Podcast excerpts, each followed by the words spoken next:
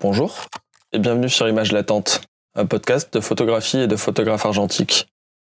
L'image latente, celle qu'on a perçue et tenté de fixer sur le film argentique, c'est celle qu'on attend lors du développement pour parfois ne jamais l'obtenir. Tant de choses entrent en compte dans l'élaboration d'une image. À l'heure où ces choses se passent en quelques millièmes de seconde et quelques milliers de cycles de processeurs à peine, à l'heure où le rythme de production d'images atteint des hauteurs inimaginables, à l'heure où le partage est immédiat et omniprésent, à l'heure où nous écrivons sa ligne, on a décidé de faire un pas en arrière. Ou plutôt, un pas de côté.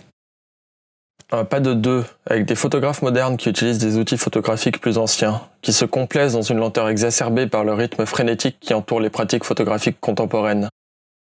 Et quoi de mieux pour en parler que de les rejoindre sur le terrain? De discuter de leurs aspirations, de ce qu'elles voient, de ce qu'elles perçoivent dans la scène photographiée, de leurs idées, et de leurs réalisations ou non-réalisations, c'est selon.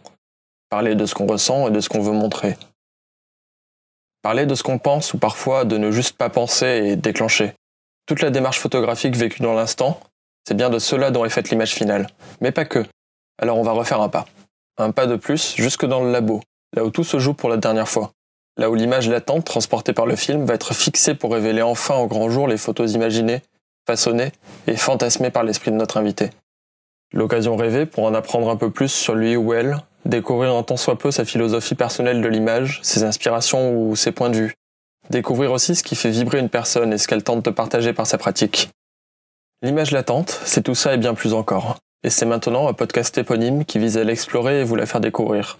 De la prise de vue au développement, au plus près d'un ou d'une photographe, à chaque fois.